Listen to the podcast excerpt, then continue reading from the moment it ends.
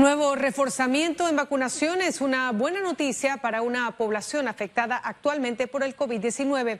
Esto en medio de un aumento de contagios en el país. En el hemiciclo, la polémica manda y más allá de nuestras fronteras, un país que finalmente alza su voz en contra de un régimen perpetuo. Esto y más en nuestra emisión. Iniciamos de inmediato. Y el Ministerio de Salud autorizó el uso de emergencia para el uso de la vacuna Pfizer en mayores de 12 años. La autorización del uso de emergencia en adolescentes de 12 a 16 años se basa en datos de seguridad y eficacia en este grupo de edad. Las dosis y esquema de vacunación deben realizarse de la misma manera que en adultos, dos dosis con intervalos de tres a cuatro semanas. La operación Panavac 19 aprobará la logística para la aplicación. Y arrancó la jornada de vacunación para adultos mayores de 40 años en el corregimiento de Juan Díaz. Un total de 23.000 residentes del circuito 88 recibirán la primera dosis de la vacuna Pfizer a partir de este lunes 12 de julio. Se trata de adultos mayores de 40 años que incluyen enfermos crónicos, quienes se podrán inocular en los cinco centros de vacunación habilitados en el corregimiento. Estos son Colegio Elena Chávez de Pinate, la Escuela República de Guatemala, la Escuela Carmen Solé, la Escuela José María Torrijos y el Gimnasio Roberto Durán. Vamos a vacunar alrededor de 23 mil eh, ciudadanos en el corregimiento de Juan Díaz. Hay que recordar que Juan Díaz es uno de los corregimientos más afectados por el tema del contagio, pero también por la letalidad. La acción busca aumentar la cantidad de personas inmunizadas y disminuir los contagios en el corregimiento. La vacuna te protege contra la enfermedad grave y gracias a Dios y esperemos contra la muerte. Sin embargo, su eficacia para prevenir la infección no es el 100%. ¿Eso qué quiere decir? Que te vas a vacunar y hay una posibilidad pequeña pero existente de que te puedes contagiar. Te va a dar leve, pero te va a dar pero al momento que tú te contagias, tú puedes contagiar a otra persona que no tiene vacuna y entonces sí esa persona puede morir. Nosotros lo que tenemos que lograr es que las personas se pongan la vacuna, salvar sus vidas y invitar al pueblo panameño, a los vecinos, a la familia que se pongan la vacuna. Hay muchos jóvenes que están saliendo contagiados y estos jóvenes están saliendo también bastante golpeados por el COVID en cuidado intensivo en diferentes situaciones. Los centros estarán habilitados de lunes a viernes en un horario de 7 de la mañana a 6 de la tarde. Keren Pérez, Econews.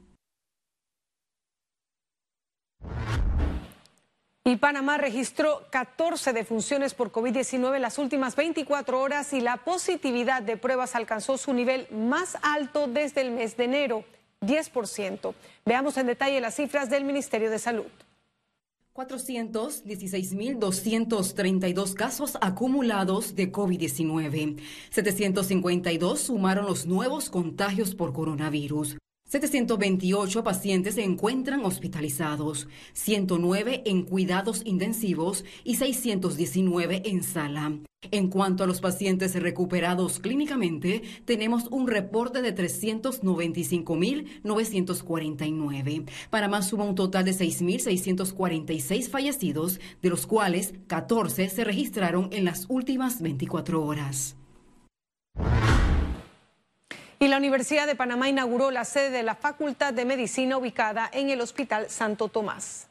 Esto va a cubrir la necesidad de estudiantes clínicos, es decir, de séptimo semestre en adelante, eh, que puedan hacer, eh, dar sus clases aquí y hacer sus laboratorios aquí, porque también se han eh, remodelado y equipado los laboratorios de esta sede de la Universidad de Panamá. Debemos salir de esta pandemia con un sistema de salud más fortalecido y la formación de los profesionales de la salud es sine qua non para poder tener un sistema de salud más fortalecido. Y la Comisión Especial Evaluadora culminó el proceso de entrevistas de aspirantes a magistrados de la Corte Suprema de Justicia. En la fase de evaluación a 79 candidatos a la máxima corporación de justicia, dos de ellos desistieron de sus aspiraciones por razones personales. En menos de tres semanas, todos fueron sometidos al escrutinio y al análisis de la falta de presupuesto en la Administración de Justicia. Y casi todos coinciden en el problema del presupuesto. Y todos hacen énfasis en algo en concreto. El problema no es la, la falta de existencia de una norma que establezca un parámetro de cómo tiene que manejarse la asignación del presupuesto al órgano eh, judicial y al Ministerio Público, sino que existiendo la norma, todos han cuestionado, la gran mayoría han cuestionado que no se cumplen los parámetros que están fijados en la Constitución. Por el filtro de la comisión pasó el exdiputado de Cambio Democrático Rubén Frías, señalado por irregularidades en su planilla. El secretario del CIACAP, Rolando Mejía, quien reconoció ser amigo del presidente Laurentino Cortizo. Carlos Ayala, asesor del Ministerio de Trabajo, el magistrado Hernández León en busca de una reelección y el ex magistrado Abel Zamorano, quien intenta nuevamente llegar a la Corte en general hay una, conclusión. La justicia necesita auxilio y el auxilio debemos brindarlo desde todos los sectores, pero obviamente comienza con el papel de los propios magistrados y sus eh, responsabilidades en la ejecución de las distintas tareas que corresponden. Este martes la Comisión Especial Evaluadora del Pacto de Estado por la Justicia se reunirá para darle cuerpo a la lista corta de los mejores perfiles que serán enviados al órgano ejecutivo. Félix Antonio Chávez, Econius. Diputados de Cambio Democrático solicitaron una convención extraordinaria para renovar la junta directiva del partido. Hemos presentado el 70% de la firma de los convencionales del Partido Cambio Democrático y lo hicimos ante la sede del partido. Unidos con la membresía le demostramos al presidente del partido que nosotros contamos con el 70% del partido Cambio Democrático y le hemos hecho la solicitud formal de ir a la convención extraordinaria. Bueno, y es que los enfrentamientos entre la directiva de Cambio Democrático y la bancada mayoritaria del colectivo político se dan desde el apoyo a la candidatura del diputado Cristiano Adames, actual presidente legislativo. La diputada Abrego asegura que con la entrega de firmas el actual presidente Rómulo Rux está obligado a llamar a convención extraordinaria. Bueno, y en la Asamblea Nacional se revivió la frase de diputados alquilados y vendidos luego del respaldo de opositores a oficialistas. Pero yo personalmente estuve en una reunión donde el presidente Martinelli manifestó a un grupo de diputados que todos, y perdonen la expresión, eran unas prostitutas y que él las compraba cuando él les daba la gana. Los diputados en el órgano legislativo reaccionaron a las declaraciones del presidente del partido panameñista, José Isabel Blandón, con relación a los diputados alquilados o vendidos. Eso es falso, eso es un asunto político. Eh, jamás ningún diputado aquí o eh, la mayoría de los diputados ni han sido ni alquilados ni vendidos. La frase cobra vida tras los votos de los diputados de Cambio Democrático a favor de la candidatura del PRD comandada por Cristiano Adames a la presidencia de la Asamblea. Nosotros no hemos hecho alianzas con ningún otro partido. Nosotros, los diputados de Cambio Democrático, nos ponemos de acuerdo a la hora de tomar alguna decisión. Yo ni me alquilo ni me vendo. Aquí lo que yo haría, con mucho respeto, es hablar con los partidos políticos, que es lo que han tenido diputados que se cambian de partido, que se inscriben en un nuevo partido, que apoyan a uno u otro caso. Esos partidos no tienen dirigencia no tienen junta directiva, no tienen grupos políticos de alto nivel. En el partido panameñista, los diputados Elías Vigil, Everardo Concepción y Bernardino González, a pesar de ser oposición, se fueron por la línea del perredista Dames. Los tres podrían enfrentar la revocatoria de mandato o la expulsión partidista el diputado de oposición que quiera ponerse algún disfraz camaleónico y parecer gobierno, entonces que se vaya para otro partido o que se inscriba en el PRD. En medio de la existencia o no de diputados alquilados y vendidos, miembros de la bancada del PRD, Cambio Democrático, Molirena, Panaminista y un independiente firmaron una carta para crear una comisión de investigación que intervenga en la extradición de los hermanos Martinelli Linares. Félix Antonio Chávez, Econius.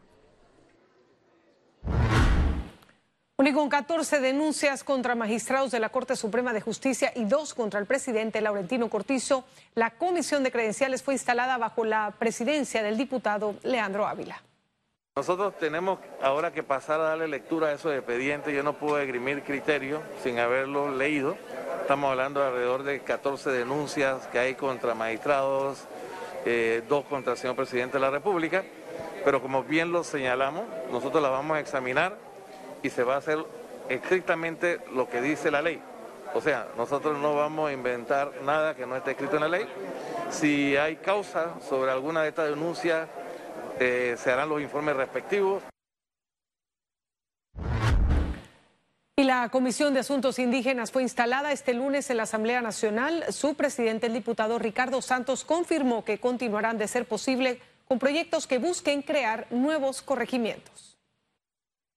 Los recursos también que se destinan para la población originaria no son lo suficiente porque 76 mil dólares. Yo fui representante de corregimiento, 76 mil dólares en, una junta comunal de la comarca donde que un proyecto eh, que cuesta en las ciudades 25 eh, mil dólares, un ejemplo, allá en la comarca cuesta el doble, el 50, 75 mil dólares, eso dependiendo la distancia. Muchas veces por eso pues la población exige la creación de los corregimientos. Y el Ministerio de Obras Públicas, Rafael Sabonge, el ministro, defendió el archivo de la Fiscalía Anticorrupción a la investigación por supuestas irregularidades en la construcción del hospital modular. Yo leí las 65 páginas del documento que archiva este, esta investigación. Me parece que fue una investigación exhaustiva, fue una investigación que implicó la contratación de peritos para verificar las estructuras del hospital. Fue una eh, investigación que además incluyó eh, la contratación de peritos para verificar la ubicación de cierta cantidad de módulos que están en todo el país por parte de la empresa contratista. En esta investigación se intervinieron correos electrónicos, en esta investigación se hicieron además eh, entrevistas en Turquía, es decir, yo creo que la investigación fue exhaustiva. Economía. Y continúa la controversia por el precio del arroz. Hay diferencia de opiniones entre productores y el gobierno. Los productores de arroz solicitaron a las autoridades un aumento de precio. Aseguran que desde 2014 no reciben un ajuste en el valor de este rubro. Los costos de producción han aumentado insignificativamente y estamos exigiendo esto como el, el Estado ha sido el que ha regulado del tiempo de varela el arroz. Ellos son entonces los, los que tienen la responsabilidad de asumir el costo, o de lo contrario, que se le suba eh, al consumidor un incremento mínimo para que el Estado no siga cargando con el, con el costo del aumento al arroz húmedo que nosotros estamos exigiendo ahora mismo. Se trata de un 20% de aumento lo que proponen. Eh, eso representa 5 dólares por quintal al arroz húmedo que se nos está pagando ahora mismo. La industria en este momento nos paga 17 dólares y el Estado 7.50. Pese a estos argumentos, el ministro de Desarrollo Agropecuario señaló que la idea no es factible en este momento.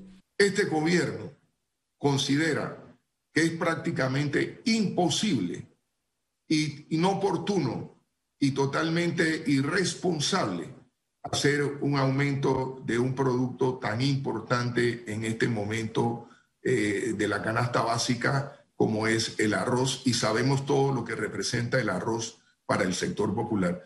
Pero también entendemos que ellos eh, tienen razón. Sin embargo, la institución analiza otras opciones para los productores. Ciara Morris, Econews. La recuperación del sector inmobiliario tomará varios años, reveló un experto. Tal vez el mercado inmobiliario tome dos años en recuperarse en el aspecto o en el, o en el segmento residencial. Sin embargo, el segmento de oficinas, que en alguna medida está dinamizado por la llegada de las compañías multinacionales que alquilan espacios, que vienen con capital fresco que se queda en el país no están viniendo. Y las empresas necesitan financiamientos para lograr su reactivación. Un banquero recomienda poner a trabajar la plata en negocios de clientes. Tenemos que, aprovechar esa coyuntura para apoyar a, la clientela del sistema y, y sencillamente hay que poner la plata a trabajar. Tenemos que confiar en los planes de negocio de nuestros clientes, tenemos que, ayudar y apoyar en reorganizar su, estructura pasiva, en acompañarlos como asesores en su modelo de negocio, eh, validar nuevas oportunidades eh, y dar apoyo. Y el Ministerio de Trabajo reporta 174 mil contratos reactivados a la fecha. En este momento la cantidad eh, de desvinculaciones luego de la reactivación es sobre el 6%, sigue siendo baja aún, pero lo más importante, como te mencionaba, ya estamos sobre 103 mil nuevos contratos de trabajo. Estos nuevos contratos de trabajo se registran sobre todo para contratos definidos, más de 40 mil contratos definidos que se han registrado en medio de esta pandemia, sobre todo este año. Ya volvemos.